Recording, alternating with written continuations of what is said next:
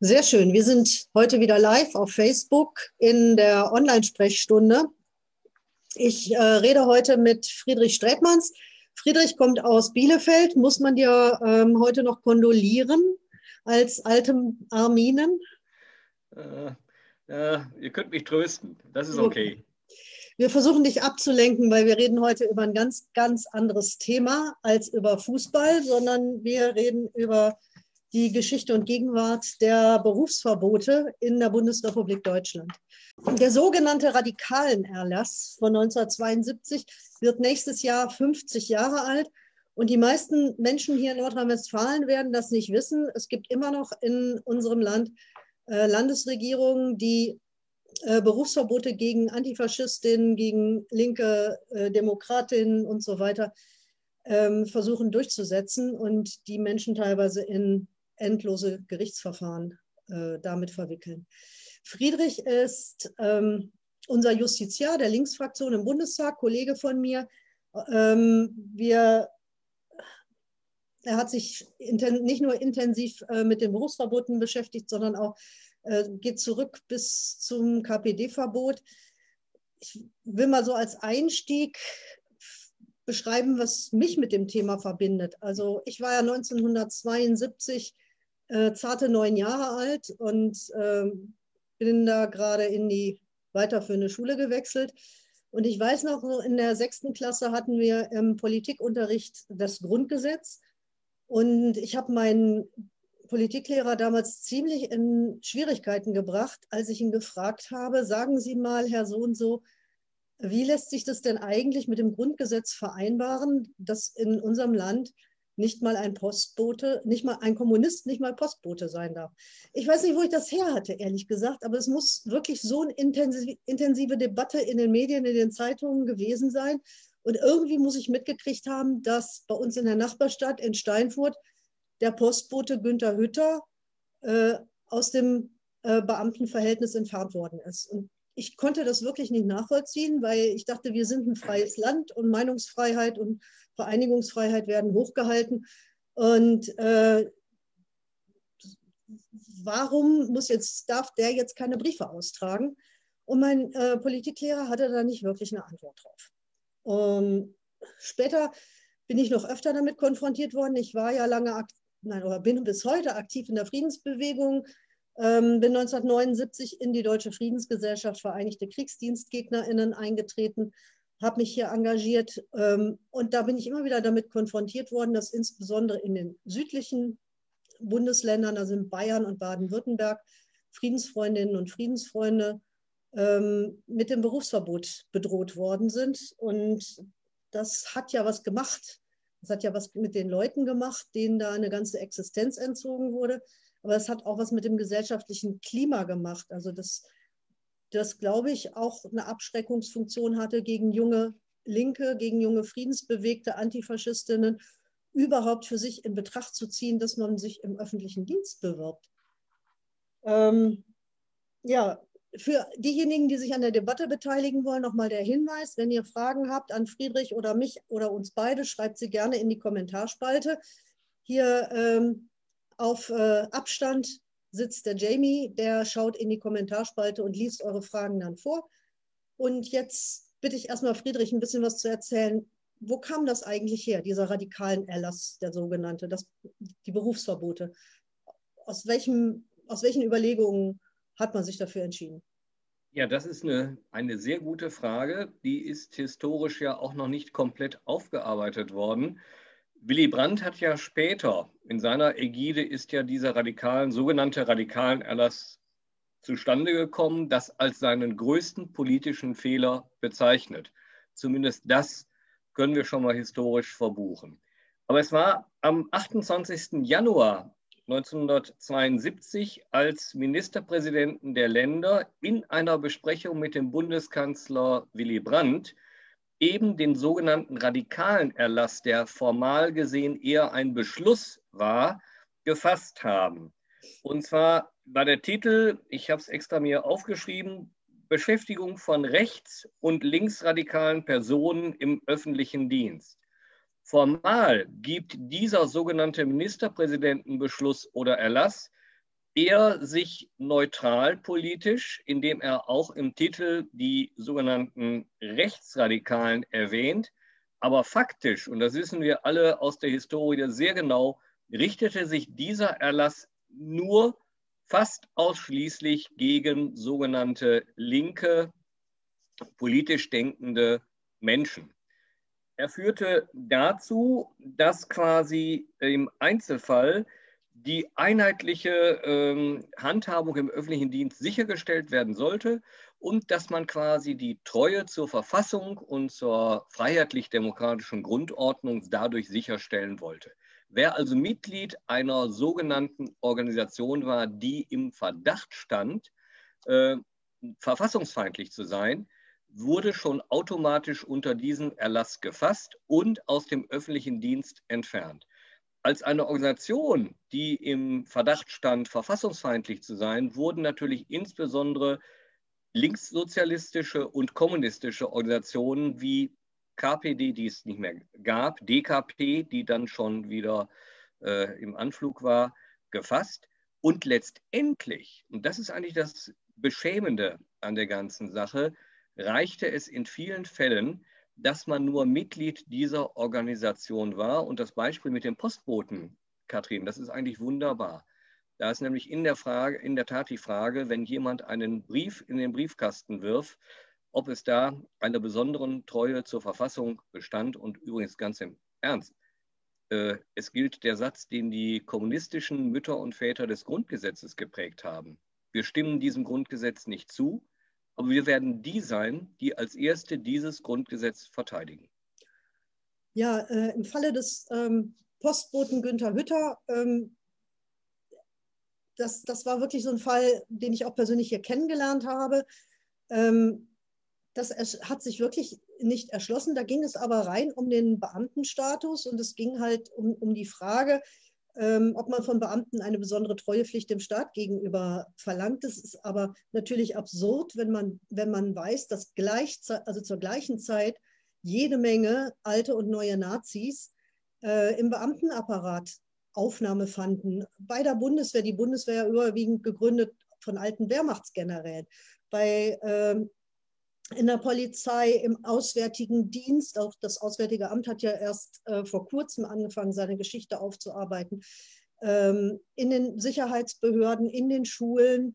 Die meisten von uns werden noch konfrontiert gewesen sein äh, mit, mit alten Nazi-Lehrern. Ähm, und das zieht sich ja so durch bis hin ins, ins Gesundheitswesen, in die Medizin, in die Hochschulen, wo äh, wirklich äh, Ärztinnen und, äh, nein, überwiegend Ärzte, männliche Ärzte, die äh, äh, die Rassentheorie äh, mitentwickelt hatten, die äh, unethische Experimente an Menschen durchgeführt hatten, die Kranke und Behinderte gequält und zur Vernichtung ausgeliefert haben, in der neuen Bundesrepublik wieder in Amt und Würden, kamen mit allen Pensionsansprüchen oben drauf. Also es war da wirklich so, ähm, nicht nachvollziehbar und ähm, tatsächlich, ich habe hier mal eine Zahl.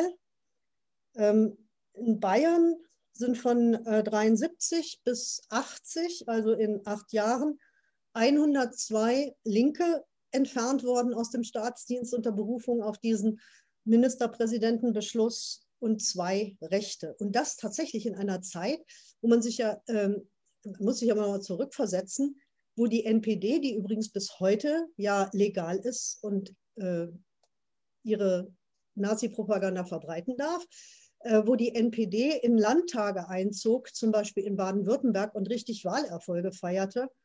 Und die neu gegründete äh, Deutsche Kommunistische Partei, die DKP, wahlpolitisch genauso irrelevant blieb wie die verschiedenen versprengten K-Gruppen, die sich im Folge der infolge der ähm, ähm, Studentenbewegung der außerparlamentarischen Opposition ja gebildet hatten. Also es war ja nicht so, dass man sagen konnte, diese DKP ist jetzt wahnsinnig relevant und wahnsinnig ähm, verbreitet und stark. Wir hatten zwar wohl um die 80.000 Mitglieder, aber ähm, es war ja nicht so, dass sie riesige, riesige politische Erfolge gefeiert hätten. Wo kam denn diese Angst eigentlich her? Ja, ich habe ja diese Veranstaltungsreihe gemacht zum KPD-Verbot. Und ich muss sagen, so etwas macht mir immer Also ist zum einen traurig, zum anderen für mich selber unheimlich erkenntnisreich. Und ich habe eins gelernt, dass ich immer schon, was ich immer schon gewusst habe, diese Kontinuität des Antikommunismus und des anti-linken Moves, den es in, den, in der Nazizeit gab, der ist ungebrochen in die Bundesrepublik Deutschland übernommen worden. Der hatte auch quasi einen integrativen Charakter. Wir im Westen, die Guten, jenseits der Mauer oder jenseits der Grenze, die Bösen. Das hatte auch nach innen eine disziplinierende Wirkung. Und im Grunde, wenn man sich das anschaut, also zum Beispiel der erste Präsident des Bundesverfassungsgerichts, Herr Höpker Aschoff, ähm, kommt übrigens aus Herford, aus Ostwestfalen. Mhm. Den hat man in Polen zu Recht mit einem Haftbefehl gesucht, weil er in der Nazi-Treuhandanstalt Ost mit der Konfiszierung von polnischem und jüdischem Vermögen befasst war. Und man hatte 1948 oder 1949 einen Auslieferungsantrag gestellt nach Polen. Und man wusste genau, wenn man den ausliefert, wird er gehängt. Und äh, er wurde nicht ausgeliefert. Und er wurde trotzdem erster Präsident des Bundesverfassungsgerichts. Also auch dort setzt sich eine verheerende Kontinuität fort. Ich bin selber Richter in der Sozialgerichtsbarkeit, als die gegründet wurde, hat man viele belastete Nazis aus der Verwaltungsgerichtsbarkeit quasi geparkt, um sie aus dem Schussfeld zu nehmen, weil sie in dieser neuen Gerichtsbarkeit nicht auffielen. Und ich bin dankbar, dass der jetzige Präsident des Bundessozialgerichts eigenständig eine historische Untersuchung dieser Nazi-Vergangenheit meiner eigenen Gerichtsbarkeit veranlasst hat. Ja, ähm, genau, die Justiz habe ich vorhin gar nicht erwähnt. Ähm, die Älteren von uns erinnern sich zum Beispiel noch an den Fall Filbinger, der als Marinerichter äh, noch bis in die letzten Kriegstage äh, sogenannte Wehrkraftzersetzer und Kriegsdienstverweigerer in den Tod geschickt hat und hinterher in der Bundesrepublik nicht nur wieder in der Justiz tätig sein durfte, sondern sogar bis zum Ministerpräsidenten von Baden-Württemberg geschafft hat. Ähm, so, trotzdem gab es natürlich immer dieses, ähm, diese Erzählung, wir sind hier gegen jede Art von Extremismus von rechts und von links. Also äh, als die KPD verboten wurde, wurde ja auch drei Tage vorher äh, so eine ganz kleine rechte Splittergruppe verboten, die SRP, die auch irgendwie weder wahlpolitisch noch sonst wie irgendeine Relevanz hatte. Ähm, und diese Erzählung, dass es da so zwei Extremismen gibt, die quasi gleich schlimm sind, das wird ja bis heute fortgeführt. Ähm, man kann ja heute, also keine Debatte über, über ähm, die Gefahr von rechtsextremem Terror selbst nach Halle oder Hanau führen, im Bundestag, wo nicht dann irgendein Liberaler oder Konservativer aufsteht und sagt, naja, aber die Linken sind ja genauso schlimm. Das war ja auch eine international sehr heiße Debatte damals. Äh, Deutschland wurde sowohl von der Internationalen Arbeitsorganisation als auch vom Europäischen Gerichtshof für Menschenrechte äh, verurteilt wegen Verstoß gegen das Völkerrecht und gegen die Europäische Menschenrechtskonvention. Welche Rechte Arbeitsrechte, Menschenrechte wurden denn von, bei den Betroffenen konkret verletzt? Kannst du uns vielleicht als Jurist nochmal sagen? Ja, also natürlich das äh, Recht auf Arbeit und natürlich das Recht auf ähm, ohne Drangsalierung des Staates quasi seiner Arbeit nachgehen zu können. Und wenn du schon die Internationale Arbeitsorganisation ILO erwähnst, will ich auch noch mal erwähnen, dass zur selben Zeit ein junger französischer Politiker, Mitterrand, von Frankreich aus das massiv kritisiert hat, weil er zur selben Zeit nämlich dabei war, ein Bündnis zu schmieden mit der Kommunistischen Partei Frankreichs. Und die Franzosen haben sehr kritisch, und zwar zu Recht, auf Deutschland geschaut. Und sie haben, und das kann ich, ich bin großer Freund Frankreichs äh, und seiner gewissen libertären Art, äh, haben im Grunde dort gewisse Strukturen der äh, autoritären Denkmuster wiederentdeckt, die sie vielleicht überwunden geglaubt haben. Der, ähm, der Antikommunismus in dieser Form, ist es eigentlich ein speziell deutsches Phänomen? Das habe ich mich gefragt. Ähm, ich, es wäre jetzt zu weitgehend zu sagen, es ist nur ein deutsches äh, Phänomen, aber es ist in Deutschland besonders ausgeprägt. Ich habe mich immer gefragt, ob das durch die zwei deutschen Staaten quasi mit befeuert worden ist. Ähm, natürlich der ungebrochene Antikommunismus des Nationalsozialismus, der ja auch dazu geführt hat, dass die Kommunisten, die Sowjetunion, dass das Untermenschen waren und dass im Grunde in den Köpfen, das ist ja meine These, quasi dieses äh, Untermenschentum, also dieses Entmenschlichen von Linken, quasi in einer Verbindung steht mit einem Angriff auf die politische Denkweise, in Verbindung steht mit Wagenburg-Mentalität, in Verbindung steht mit autoritärer äh, Denkweise. Ich meine, es gibt auch eine enge Verwobenheit, so beobachte ich das oder analysiere ich das mit dem Antisemitismus.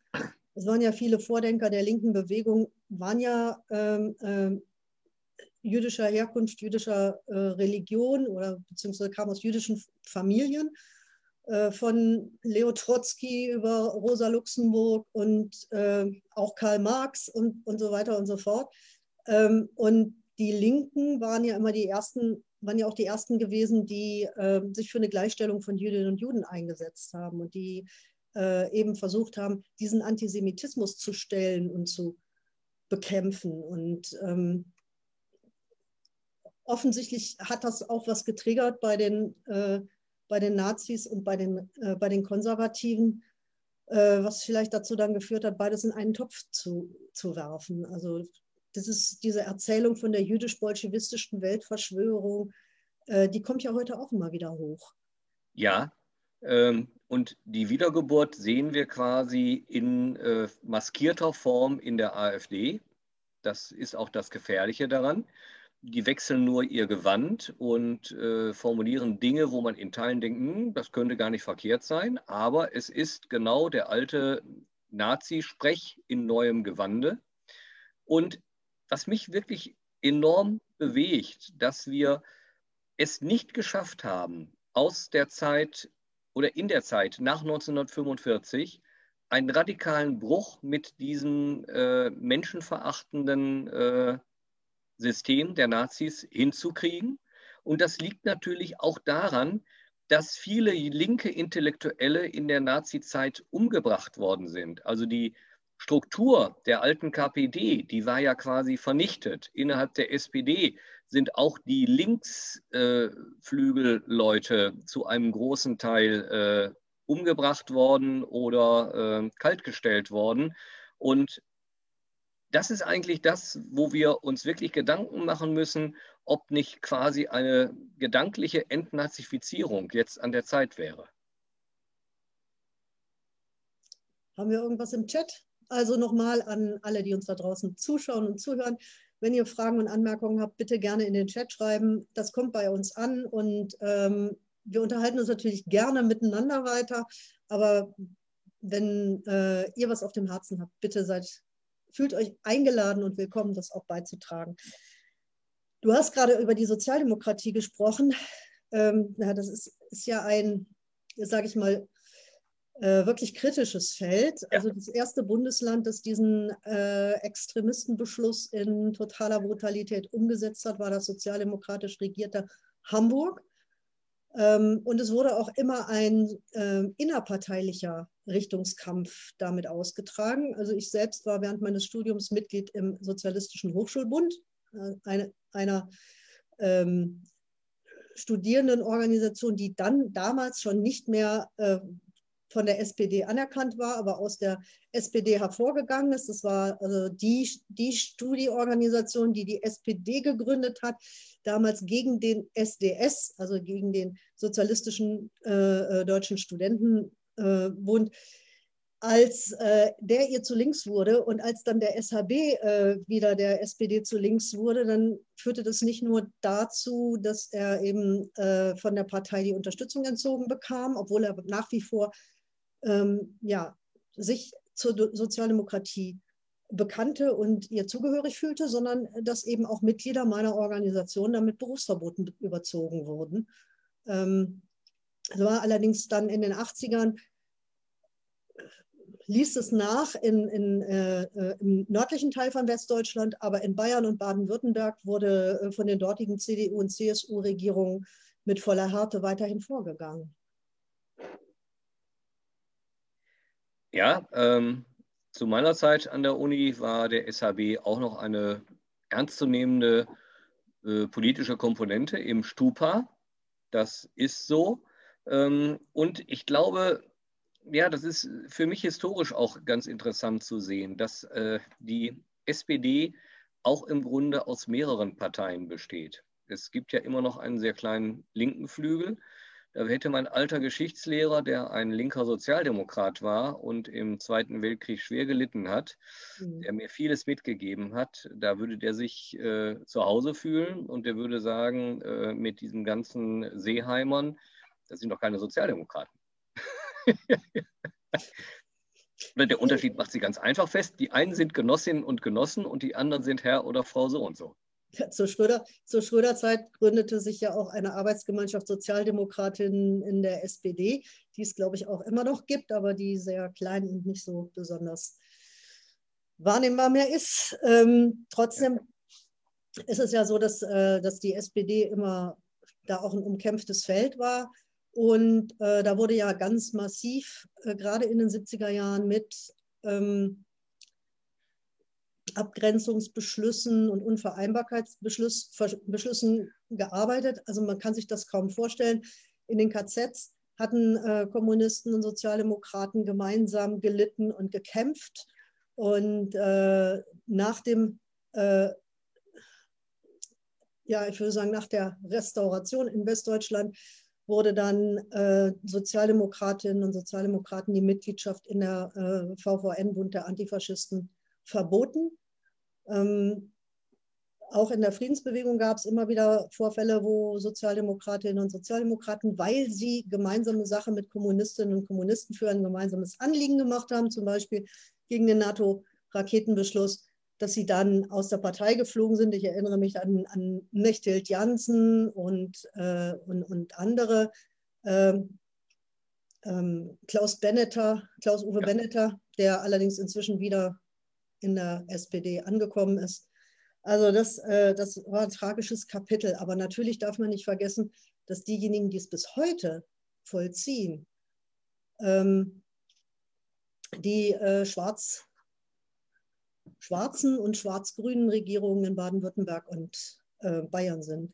Also gerade in Baden-Württemberg gibt es, gibt es einen Fall von Michael Schaskowski, der die ganze Zeit äh, darum kämpfen muss, dass er sozusagen weiter im öffentlichen Dienst äh, arbeiten und lehren darf und dem eigentlich nichts außer seinem antifaschistischen Engagement vorgehalten wird. Und das in einem Bundesland, das mit einem grünen Ministerpräsidenten gesegnet Der mal im KBW Mitglied war. Hm. Es ist unglaublich und ich habe mir jetzt, äh, ich bin ja Jurist und eher, eher nüchterner, ruhiger Typ, aber ich habe mich dann jetzt bei der Beschäftigung mit dem Thema mal gefragt, was macht das mit einem jungen Menschen, der von einem solchen Berufsverbot belegt wird. Mhm. Und ich mag mir und kann mir das nicht in voller Tiefe vorstellen. Da werden Lebensträume zerstört. Also wir müssen auch mal diese menschliche Komponente, finde ich, stark in den Mittelpunkt rücken. Ja, das werden nicht nur Lebensträume zerstört, sondern es werden, wurden auch Existenzen zerstört. Also viele der Betroffenen äh, haben dann ja beruflich nie wieder richtig Fuß gefasst mussten sich mit Jobs, Taxifahren, ähm, Buch, äh, als Buchhändler oder weiß der Geier was über Wasser halten. Ähm, und wurden ja auch richtig, richtig wirtschaftlich damit ruiniert. Und deswegen müsste es ja eigentlich heute mal nicht nur eine Aufarbeitung geben, sondern auch eine Debatte um, um Entschädigungen. Ja, also das ist ja das, was jetzt ein Anlass ist von linken Gewerkschafterinnen und ähm, politisch interessierten Menschen ähm, quasi zu dem 50-Jahrestag, der äh, sich 19, in 2022 jährt, ähm, quasi das nochmal auf die Tagesordnung zu bringen. Und ich bin stark dafür, weil ich glaube, eine Debatte über dieses Thema hat auch einen gewissen pädagogischen Nutzen für den heutigen Umgang mit äh, Linken und äh, eine, führt auch zu einer besseren Auseinandersetzung zu Rechten. Das ist ja der, die Abgrenzung, die man auch dazu betreiben muss. Die Frage kann ja nicht nur sein, warum sind wir gegen die AfD, sondern wir sind ja gegen die AfD und ihre politischen Ziele, weil wir ein ganz anderes Gesellschaftsbild vor Augen haben, weil wir eine ganz andere materielle Ordnung der Gesellschaft haben wollen. Äh, und ich glaube, da können wir lernen aus denjenigen, die von diesen Berufsverboten betroffen waren. Ähm, wo du es ansprichst, es gibt ja wieder eine neue Debatte um Berufsverbote oder mögliche Berufsverbote oder einen neuen radikalen Erlass oder wie auch immer. Und da bezieht man sich dann auf ähm, die AfD und andere Rechtsextreme im öffentlichen Dienst. Ähm, nun muss ich ehrlich sagen, mir rollt es auch die Fußnägel auf, äh, wenn ich mir vorstelle, dass Gymnasiastinnen und Gymnasiasten in Hessen äh, von einem Faschisten wie Björn Höcke äh, in Geschichte unterrichtet worden sind, bis er seine politische Karriere begonnen hat. Aber ähm, das kann es doch nicht sein. Also ich meine, letzten Endes wissen wir, wie, wo, wo das enden wird. Und ähm, dass das vielleicht wieder ein oder zwei wirklich Rechte trifft und am Ende aber viele Demokratinnen und Demokraten, linke Sozialistinnen und Sozialisten äh, wieder, äh, ja, sage ich mal, entfernt werden, marginalisiert werden, ausgegrenzt werden. Äh, ich stimme dir vollkommen zu. Das ist auch ein wichtiges Thema. Ich habe eben komplett vergessen, und das ist wichtig, das in die Debatte einzuführen. Man hat sich dann im Ausführung des radikalen Erlasses auf die Auskünfte des, und jetzt kommt Verfassungsschutzes bezogen. Das heißt, man hat eine Regelanfrage gemacht. Die hätte dann wahrscheinlich gelautet, ähm, kann Katrin Vogler und Friedrich Strätmann, stehen die auf dem Boden der freiheitlich-demokratischen Grundordnung. Und je nachdem, ob der Verfassungsschutz Daumen hoch oder Daumen runter gezeigt hätte, dann hätte das unseren Werdegang maßgeblich negativ beeinflusst. Das heißt, eine Organisation, der wir sowieso nicht vertrauen, weil der Verfassungsschutz in der Tat auch politisch instrumentalisiert wird, die hat am Ende den Ausschlag gegeben. Und jetzt komme ich zu dem Beispiel Höcke, das du genannt hast. Ja, natürlich ist es auf den ersten Blick verführerisch zu sagen, ja wunderbar, den als Lehrer aus dem Amt zu entfernen, wäre wunderbar.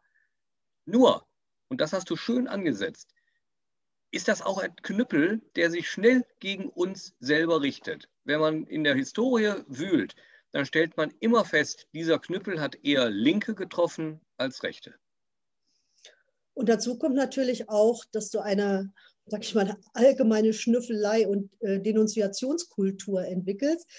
Ich habe mal hier äh, noch ein paar Zahlen. Von 1972 bis 1985 wurden 3,5 Millionen Personen von diesem sogenannten Verfassungsschutz äh, überprüft. Also das heißt, 3,5 ähm, Millionen, die haben dann am Ende zu 1250 ähm, Nichteinstellungen geführt und 260 Entlassungen aus dem öffentlichen Dienst. Also das heißt, es wird sozusagen eine ganze Generation in äh, Generalverdacht genommen. Jeder wird irgendwie auf alle seine Lebensäußerungen, wahrscheinlich wird heute die gesamte Facebook-Präsenz von Personen und mit wem sie befreundet sind, ähm, gescannt und geguckt. Und ähm, das von einer Institution, die du zu Recht ansprichst, die, sage ich mal, selber nicht ganz ohne Agenda ist. Ja, Wo, wenn man schaut, dass also der, ähm, äh, der, der, das Bundesamt für Verfassungsschutz bis vor noch gar nicht so langer Zeit geleitet wurde von jemandem, der, sagen wir mal so, zwar CDU-Mitglied ist, aber doch deutlich AfD-Positionen vertritt, ähm, dann äh, kriegt man da schon irgendwie ein schlechtes Gefühl. Und da gibt es noch eine Geschichte also aus meiner äh, Schülerzeit. Da hat nämlich eine ähm, Schülerzeitungsredaktion wollte mal den Spieß umdrehen. Die haben dann beim Direktor meiner Schule angerufen und haben äh, sich nach bestimmten Schülerinnen und Schülern erkundigt, also nach einem bestimmten Schüler erkundigt und haben gefragt, ja, wir sind hier, ich bin hier Herr so und so vom Verfassungsschutz, können Sie mir nicht mal was über diesen oder jenen Schüler, Ex-Schüler erzählen? Und der Chef, der hat fröhlich und freundlich Auskunft gegeben. Alles, was er über diesen Schüler, seine politischen Einstellungen, seine Aktivitäten in der Schülervertretung und so weiter wusste. Also das heißt, es, es, du schaffst auch so ein, so ein Denunziationsklima, wo dann irgendwie ähm, auch vielleicht gerne mal, wenn man sich über jemand geärgert hat, äh, äh, dann entsprechend Informationen weitergegeben werden. Und das finde ich, äh, das darf man nicht vergessen, das bewirkt sich nicht nur auf diejenigen aus, die unmittelbar betroffen sind. Es wirkt sich auf das ganze gesellschaftliche Klima und auf, die, auf den Mut der Leute zu öffentlicher Meinungsäußerung aus. Es geht ja noch weiter. Du hast es ja richtig gesagt, Denunziation. Bei dieser KPD-Verbotsreihe, die ich gemacht habe, da habe ich mit einer, auf dem Podium mit einer Kommunistin, äh, mit einer Alten diskutiert. Und die sagte dann auf einmal, und weißt du, es wurden dann auch Leute in meinem Umfeld dafür bezahlt, Informationen über mich weiterzugeben an den Verfassungsschutz. Das habe ich aber erst Jahre später herausgefunden. Also auch so weit ging man dann, um quasi bezahlte Spitzel aus dem privaten Umfeld zu engagieren. Ja. Also nach dem Motto, wir zahlen dem Strätmanns äh, monatlich 500 Euro, wenn er uns alles sagt, was er mit Katrin Vogler an politischen Dingen herausfindet. Oder umgekehrt. Gut. Okay, wir sind ja nun öffentliche Personen, Personen des öffentlichen Lebens und das, was wir, was wir politisch meinen, denken und sagen, das äh, dürfte ja auch allgemein bekannt sein. Aber äh, ich, ich denke, dass das, dass das sich auch auf die, auf die gesamte mentale Konstitution der Bevölkerung auswirkt und auf die Bereitschaft, sich zu engagieren und was da sowieso immer ein Risiko ist, sich politisch zu engagieren, irgendwo Stellung zu beziehen, gehst du eh immer ein Risiko ein, weil du irgendjemanden auf die Füße trittst und irgendjemand passt das nicht und du erntest Widerspruch und auf Facebook gibt es einen Shitstorm und so weiter und so fort. Das erfordert ja eh schon Mut. Und wenn dann sozusagen immer noch äh, da das Damoklesschwert, dass du deine Existenz riskierst, nicht für das, was du tust, sondern für das, was du denkst und sagst, über dir schwebt, äh, das hat glaube ich, äh, extrem negative Auswirkungen. Ja, und ich glaube, das ist auch Aufgabe unserer Partei, zum einen diese historische Schuld, kann man durchaus sagen, aufzuarbeiten oder die Aufarbeitung zu unterstützen.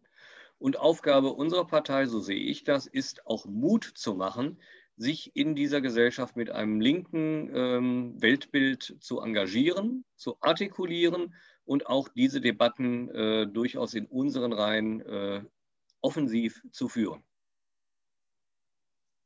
Ja, ähm, ich habe übrigens gelesen, dass es äh, zumindest schon mal ein Bundesland diese Aufarbeitung angeht. Also in Niedersachsen gibt es seit 2016 eine Kommission zur Aufarbeitung äh, der Berufsverbote. Ähm, allerdings so richtig gehört habe ich da auch noch nichts von Ergebnissen. Äh, das wird auf jeden Fall spannend es wäre ja auch mal ganz interessant, wenn andere Bundesländer da auch nachziehen würden. Also in NRW erwarte ich das jetzt erstmal gar nicht unter Schwarz-Gelb. Die äh, sind dafür, glaube ich, nicht so offen, aber es gibt ja andere Bundesländer in Westdeutschland, die ähm, auch von anderen Konstellationen regiert sind. Und das fände ich ganz, äh, ganz schön, wenn es mehr Bundesländer machen. Das würde dann nämlich auch Druck auf die Bundesregierung ausüben, auch was in ihrem Bereich zu machen. Es waren ja nicht nur Landesbeamte, es waren ja auch Bundesbeamte betroffen. Ja, Katrin, du weißt ja genauso gut wie ich, dass ja zum Beispiel immer gerne in der politischen Diskussion, vor allen Dingen als Argument gegen uns als Linke verwendet wird, dass in der ehemaligen DDR ja auch solche Berufsverbote oder Verbote, einen gewünschten Beruf zu ergreifen, ausgesprochen werden konnten. Da ist man ja ganz offensiv in der Debatte. Ich habe das jetzt in den äh, dreieinhalb Jahren, die ich nur im Bundestag bin, auch öfter gehört, dass das mal so als Nebenargument gebracht wird. Das sind dieselben Leute von den Konservativen und Reaktionären, die das andere überhaupt nicht wahrnehmen wollen. Das kommt gedanklich gar nicht irgendwo im Hirn an. Ja, ich kenne auch Leute, bin auch mit welchen befreundet, die das in der DDR entsprechend miterlebt und darunter gelitten haben. Und äh, ich finde schon, schon angesichts dieser Geschichte auch, die wir ja auch sozusagen durch die Wiedervereinigung mitgeerbt haben, ähm, dürfen solche Zustände in ganz Deutschland nie wieder einkehren oder nie wieder toleriert werden. Das ist völlig, völlig unfassbar, ja. Und äh, das, äh, also ich kenne auch Leute, die jetzt erst, also die erst nach 1990 überhaupt studieren konnten, ähm, weil sie beispielsweise als Kriegsdienstverweigerer oder Bausoldaten äh, dann da in der DDR eben ganz klar auf der schwarzen Liste standen und äh, die die ganze Zeit bespitzelt worden sind und die auch auf Listen standen, wer zuerst zu verhaften gewesen wäre, äh, was jetzt auch alles durch die wirklich schon recht gute Aufarbeitung der Stasi-Unterlagen ja sehr viel ans Licht gekommen ist und sehr viel aufgeklärt worden ist. Ähm, ich sag mal, wir haben mehrere bei uns in der Fraktion, die davon betroffen waren, mh. als ehemalige DDR-Bürger. Ja, ja, genau. Und ich habe äh, und ich würde immer noch gerne mal so meine Verfassungsschutzakten aus den 80er Jahren sehen. das ist bestimmt auch äh, viel Stoff drin, den man mal. Ja. ja, ja. Also wie gesagt, an sich als Jurist kennt man ein Berufsverbot unter anderen Gesichtspunkten, wenn jemand sich strafbar gemacht hat, kann das als strafrechtliche Folge ausgesprochen werden. Zum Beispiel bei einem Arzt, äh, der nicht die charakterliche Eignung und Gewähr für die Ausübung des Heilberufes äh, mit sich bringt. Das könnte natürlich jemand sein, der die Arzt-Patientensituation ausnutzt für sexuelle äh, strafbare Handlungen an dem Opfer. Das kann aber auch sein jemand, der als Geschäftsführer einer GmbH äh, Insolvenzverschleppung betrieben hat. Also das sind Berufsverbote, wo es auch einen sachlichen Grund gibt, weil mhm. derjenige gezeigt hat, dass er in der Tat in diesem Beruf äh, zur strafbaren Handlung neigt. Beim Berufsverbot, über das wir sprechen, da ist ja im Grunde das Interessante in den Fällen, wo es ausgesprochen wurde, es war ja nie so, dass man deinem Postboten gesagt hat, du hast jetzt deine Briefe äh, schlecht verteilt oder du hast sie weggeschmissen oder sonst was getan. Oder, du hast, oder du hast deinen Job genutzt, um kommunistische Propaganda unters Volk zu bringen. Ganz niemals, genau. Wenn er die unters Volk gebracht hat, dann außerhalb des Dienstes, weil er dann nämlich abends sich sein Gepäck genommen hat und das verteilt hat in der Freizeit. Und in der Freizeit kann jeder von uns, Gott sei Dank, das tun, was er will. Hm. Ich frage nochmal in die Runde, gibt es Fragen aus, oder Bemerkungen aus dem Chat? Ich habe nur was zu einem anderen Thema. Ah, okay, ein anderes Thema. Wir machen nochmal einen anderen, anderen kleinen Themenschwenk. Genau, und zwar einfach mal ein Hinweis. Man sieht es ja bei dir im Hintergrund, Friedrich, ein kleiner Hinweis zur Volksinitiative Gesunder Krankenhäuser in NRW für alle. Und da schreibt die Gabi Lenkenhoff, ähm, dass falls jemand noch Material haben möchte oder ein paar Infos haben möchte, man ihr gerne eine Mail schreiben kann. Und die Mailadresse findet man auch in den Kommentaren. Ja, das ist ein wirklich guter, wichtiger Hinweis. Ähm, ich mag Friedrichs Hintergrund auch sehr. Wir sammeln alle für die Volksinitiative Gesunde Krankenhäuser. Mein Wahlkreisbüro, in dem ich jetzt gerade sitze, ist auch Sammelstelle. Also wenn Leute ausgefüllte Listen haben hier aus dem Kreis Steinfurt, könnt ihr die gerne per Post oder persönlich vorbeibringen. Wir sorgen dann dafür, dass bei den Einwohnermeldeämtern äh, die Adressen und, und, die Unterschriften auch bestätigt werden, weil das nämlich notwendig ist für diese Volksinitiative. Und ähm, ich mache auch immer gerne Mut dazu, dass man jetzt auch in Corona-Zeiten, wo man nicht mehr so viele Leute trifft und schlecht auf der Straße Unterschriften sammeln kann, gerne auch Listen, wo nur ein oder zwei Leute drauf unterschrieben haben, hier vorbeibringen oder einwerfen kann. Ähm, die kann man sich ausdrucken und kann damit dann äh, selber unterschreiben, Partner, Partnerin unterschreiben lassen, wenn man noch arbeiten geht, also außer Haus arbeiten muss, vielleicht die Kolleginnen und Kollegen bitten auch zu unterschreiben und dann hier äh, in den Briefschlitz werfen.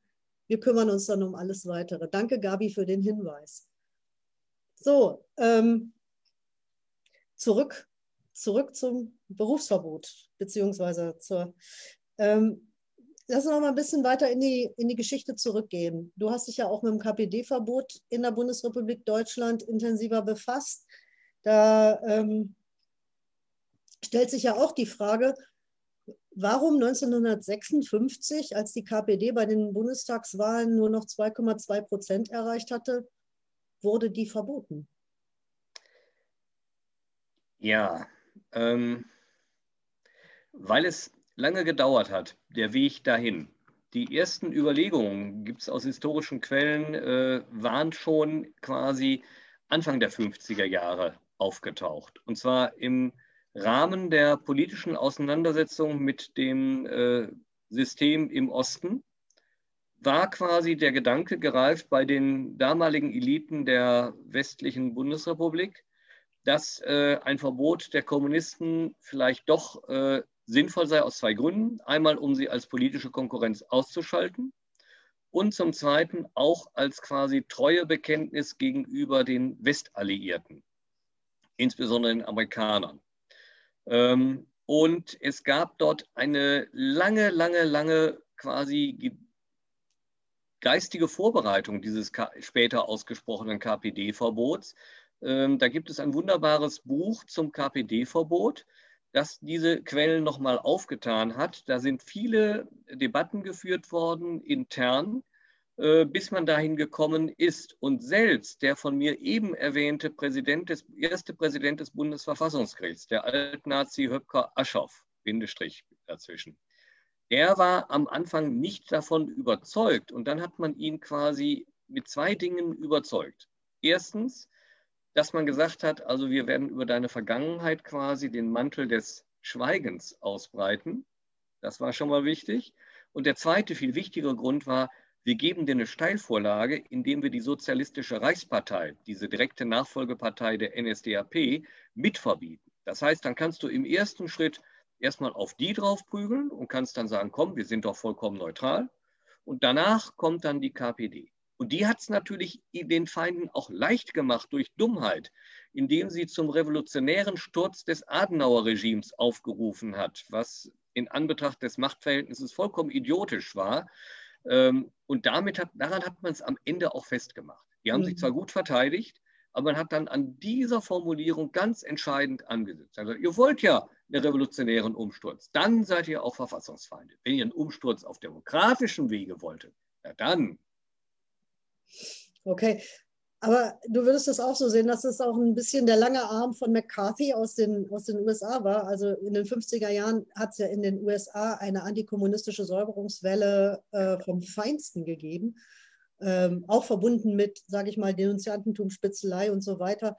Insbesondere ähm, auch unter Künstlerinnen und Künstlern in, in, in Hollywood und so, äh, war, wenn du irgendwie ähm, die Rolle nicht gekriegt hast in einem Film, den du spielen wolltest, dann war das immer schon ganz gut, äh, dem, der sie gekriegt hat, zu unterstellen, er hätte irgendwelche Kontakte zu den Kommunisten oder in die Sowjetunion. Und äh, dann konnte man sich relativ sicher sein, dass der ziemlich schnell weg vom Fenster war und die Rolle wieder neu besetzt werden konnte. Ja, das stimmt. Ähm, also ich glaube schon, dass zumindest geistig dieser Arm von McCarthy unerträglich, entsetzlich quasi bis in den Westen hineingereicht hat. Und wir wollen ja nicht vergessen, in den 50er und 60er Jahren waren ja die alten Nazi-Eliten noch wirkmächtig. Die waren jetzt nur Mitglied in einer anderen Partei, im Zweifel in der, in der FDP viele mhm. oder CDU. Mhm. Und sie waren wieder an einflussreichen Stellen. Die sprachen quasi untereinander. Man kannte sich, man sprach dieselbe Sprache, man hatte dieselbe Denkweise. Äh, das sollte man nicht unterschätzen. Ja, da hat ja ähm, unsere Landtagsfraktion, die wir immer zwei Jahre in NRW hatten, von 2010 bis 2012, auch eine sehr verdienstvolle Arbeit geleistet, indem sie die braunen Wurzeln der NRW-FDP offengelegt hat. Ich glaube, ich habe hier sogar noch ein oder zwei Exemplare davon. Es ist wirklich eine, ein erschütterndes Dokument, muss man eigentlich sagen. Und äh, es hat auch lange gedauert, bis die FDP sich davon emanzipiert hatte. Das hatte sie ja in der sozialliberalen Ära dann durchaus getan. Und ähm, ja, was haben wir denn noch? Was gibt es denn zu dem Thema noch zu erzählen? Ja, vielleicht ähm,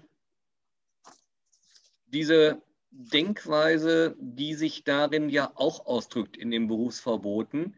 Rechts ist genauso schlimm wie links. Mhm. Das ist ja im Grunde so ein Überbleibsel, Überbleibsel dieser äh, politischen Denkrichtung. Und diese politische Hufeisentheorie, so nenne ich sie mal, das zu durchbrechen, das ist unsere Aufgabe im Alltag. weil rechts eben schlimmer ist als links, weil rechts hat unter Beweis gestellt, wozu sie in der Lage sind, welche autoritären äh, Verhaltensweisen sie an den Tag legen, welche Menschenfeindlichkeit. Und da ziehe ich jetzt auch mal ganz direkt den Bogen zur AfD. Genau das finden wir in Sprache und Denkweise der AfD und zwar leider nicht nur bei Höcke, sondern es ist ja wieder dieses äh, Phänomen, äh, so wie im Nationalsozialismus immer gesagt wird, ja, der Hitler, das war ein Verrückter. Nein, der Hitler war kein Verrückter in meinen Augen, sondern das, der war nur Ausdruck eines Systems, so wie der Höcke Ausdruck eines politischen Systems der AfD ist. Die einen zeigen das offen, wie er, und die anderen machen das etwas getarnter und geschickter. Naja, ich sag mal, Alexander Gauland hat es ja auch mit ähm, herzzerreißender Offenheit äh, gezeigt, wes Geisteskind er ist, als er gesagt hat, man müsse doch wieder stolz sein dürfen auf die Leistungen deutscher Soldaten in zwei äh, Weltkriegen. Also ähm, ich war gestern spazieren hier im Teutoburger Wald und kam an einem Kriegerdenkmal vorbei, äh, wo die am Ende des Krieges, also im Anfang April 1945, also als schon völlig klar war, dieser Krieg ist sowas von verloren, ähm, hier am Teutoburger Wald in äh, Ibbenbüren noch ähm, 114 britische Soldaten und 43 deutsche Soldaten in den Tod geschickt haben, ähm, zwei Kanalbrücken ges gesprengt haben, was ja, sag ich mal, auch äh, eine wichtige Infrastruktur für die Versorgung der Bevölkerung war.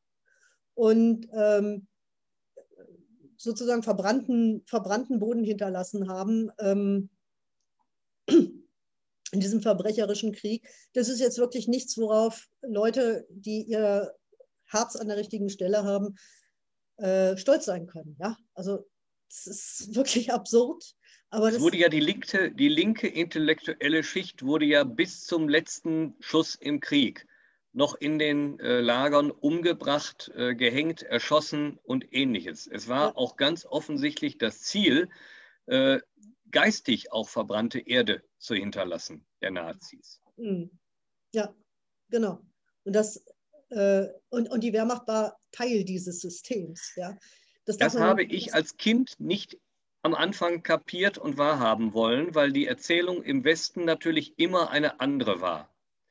Äh, aber diese Illusion hat mir ein Verwandter, der Soldat der Wehrmacht war, äh, relativ früh genommen. Der hat nämlich gesagt, wir haben das gewusst und wir haben auch den SS-Truppen im Rücken freigehalten und wir wussten auch, dass Truppen von uns selber beteiligt waren. Also das kann ich nicht akzeptieren und werde ich auch nicht mehr, solange ich lebe, akzeptieren, dass die Wehrmacht sauber, sauber sei. Letzter Punkt dazu.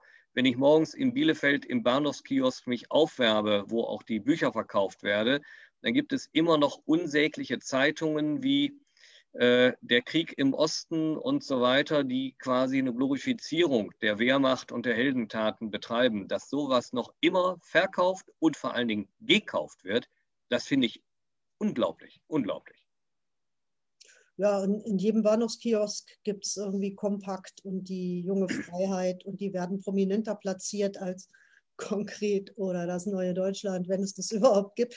Also das ist schon, das ist schon auch wirklich, ähm, es ist auch eine ökonomische Macht, das darf man nicht vergessen. Und ähm, es ist auch, also ich meine, wenn man sich die AfDler mal anschaut, die da im Bundestag sind, das ist ja auch keine das sind ja keine marginalisierten, ausgegrenzten, das sind keine, keine Proletarier, das, ist, sind, das sind Elitentypen äh, überwiegend, ja, also so leid es mir tut, Juristen, viele Juristen, viele, also Richter, ja. Staatsanwälte, ähm, Journalisten und, und, und, und, ja, wo man sich auch fragt, Leute, ähm, wo kommt ihr eigentlich alle auf einmal her? Ja, und das ist, glaube ich, unser Problem. Wir müssen auch erkennen, jetzt bin ich natürlich Jurist und bin das auch gerne, ähm, wir brauchen mehr linke Juristinnen und Juristen. Ich finde es toll, wenn man sozialwissenschaftliche Berufe studiert und vielleicht sollte man den juristischen Beruf mit einem solchen Studium in Teilen zumindest verbinden. Aber wir brauchen mehr äh, ausgebildete Genossinnen, Genossen, äh, linke Leute, die diesen Beruf ergreifen, um eine Gegenmacht auch da zu bilden. Aber auch das das ist vielleicht auch eine Folge der Berufsverbote, dass junge Linke sich gesagt haben, also bevor ich jetzt Jura studiere und äh, anstrebe, in den öffentlichen Dienst zu kommen und ich habe dann irgendwie 14 Semester für den Papierkorb studiert und kann allerhöchstens irgendwie äh, kleiner Strafverteidiger werden, dann äh, studiere ich halt irgendwas anderes. Dann suche ich mir irgendwas aus, wo die Gefahr nicht so besteht. Ja, das wirkt sich ja, wirkt sich ja auch äh, aus. Und ich meine, wir sehen das ja auch, auch bei der Polizei. Ich finde auch, auch in Polizei- und Justizbehörden, im Justizvollzug und so weiter und so fort. Auch da brauchen wir natürlich Leute, äh, die demokratische Gesinnung und äh, linke Überzeugung mitbringen und auch äh, das umsetzen, was ja eigentlich unseren Rechtsstaat ausmacht. Also Unschuldsvermutung, ähm, das der Gedanke der Resozialisierung, dass also ein Straftäter nicht einfach in sich schlecht ist, sondern dass er irgendwie auch die Möglichkeit haben muss, sich zu verändern und äh, ein neues Leben anzufangen und, und, und, und all diese Dinge. Ne? Frage. Ich habe noch mal was zu einem anderen Thema. Okay. Ähm, der Tobias Dage schreibt, ähm, er arbeitet ehrenamtlich bei German Zero und äh, sie suchen noch Bundestagsabgeordnete, die das 1,5 Grad Klimaschutzziel unterstützen und das Klimaversprechen unterschreiben. Ähm, Katja, Ulla und Gregor haben auch schon unterschrieben. Vielleicht könnt ihr euch das ja auch nochmal angucken und gegebenenfalls unterschreiben. Ja, das klingt super. Ähm, wir gucken uns das auf jeden Fall an und ich gehe mal auch davon aus, dass ich das auch unterschreiben werde, weil äh, Klimapolitik ist auch ein wichtiger Teil ähm, von sozialer Gerechtigkeit.